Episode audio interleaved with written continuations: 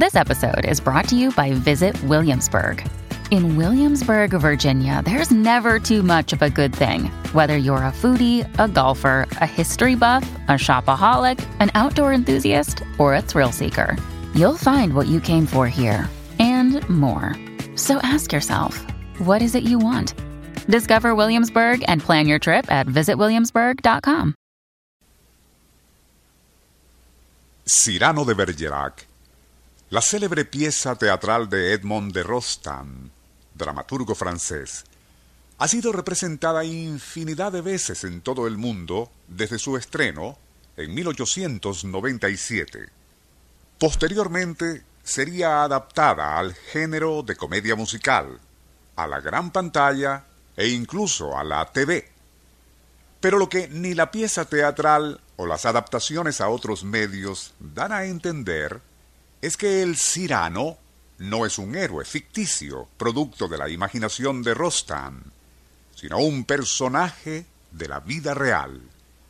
Alguien que además de poeta, filósofo e incluso espadachín y dramaturgo, fue algo mucho más interesante, ya que igual a Ulrich de Mainz o Nostradamus, parecía estar dotado de una insólita visión futura que le permitió convertirse en profeta de la era espacial.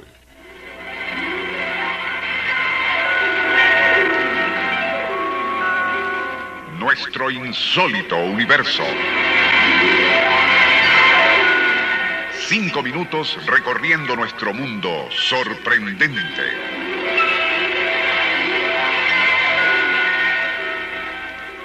El verdadero Cyrano de Bergerac, en cuya vida se inspiró de Rostand, había nacido en París alrededor de 1619 y tras una juventud dedicada a la bohemia y milicia, inesperadamente cambiaría de rumbo para ocuparse de la creación intelectual.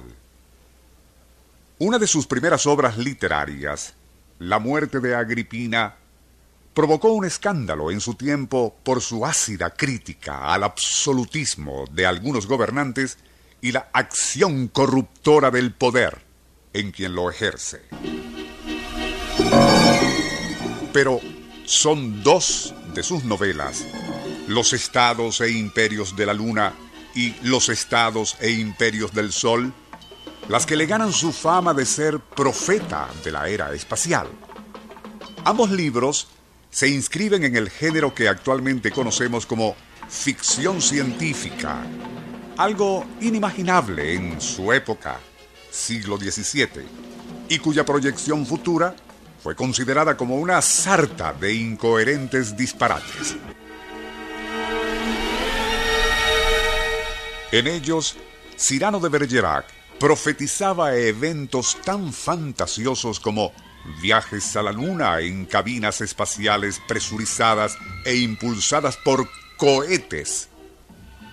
Planteaba además teorías tan avanzadas y revolucionarias como la estructura celular de los tejidos o el concepto de los anticuerpos. De igual manera afirmó que nuestro sistema planetario era heliocéntrico, la pluralidad de los mundos y que el destino de la estirpe humana era salir de la Tierra en naves ultraveloces para explorar y colonizar otros planetas. Aun cuando suene increíble, Cyrano se anticipó a la invención del fonógrafo, del cual, y dos siglos antes que Edison, haría esta vívida descripción. Dentro de aquella caja hallé una estructura con diminutos muelles y resortes que impulsaban lo que parecía ser una máquina de relojería. Podría catalogársele de algo así como un libro parlante, ya que todo lo que se necesita es tener oídos, pues ese artefacto reproduce sonidos. Cuando alguien desea leer en él, Basta dar cuerda a la máquina y colocar una aguja en el cilindro que contiene un capítulo que se desea escuchar. Y de inmediato Como si procedieran de la boca de una persona o un instrumento cualquiera, emergen los correspondientes sonidos. Pero, ¿y cómo obtuvo Cirano los conocimientos sobre adelantos tecnológicos con los que ni soñaban los hombres de ciencia del siglo XVII? ¿Acaso fueron solo producto de su imaginación o quizás de algún tipo de visión precognitiva? Cirano de Bergerac murió en 1655 a la temprana edad de 36 años y víctima de un extraño accidente. Sus proféticas obras fueron halladas, casi por casualidad, en 1838 por un bibliófilo de nombre Montmerquet y actualmente se encuentran en la Biblioteca Nacional de Francia. Un testimonio concreto de que, mucho más allá del pintoresco personaje que dibuja a Rostand en su drama, Cyrano de Bergerac era un insólito heraldo del futuro.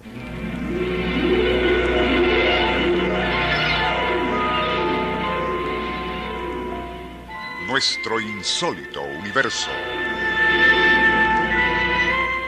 Email insólitouniverso.hotmail.com Libreto y dirección Rafael Silva. Operador Francisco Enrique Mijares. Les narró Porfirio Torres.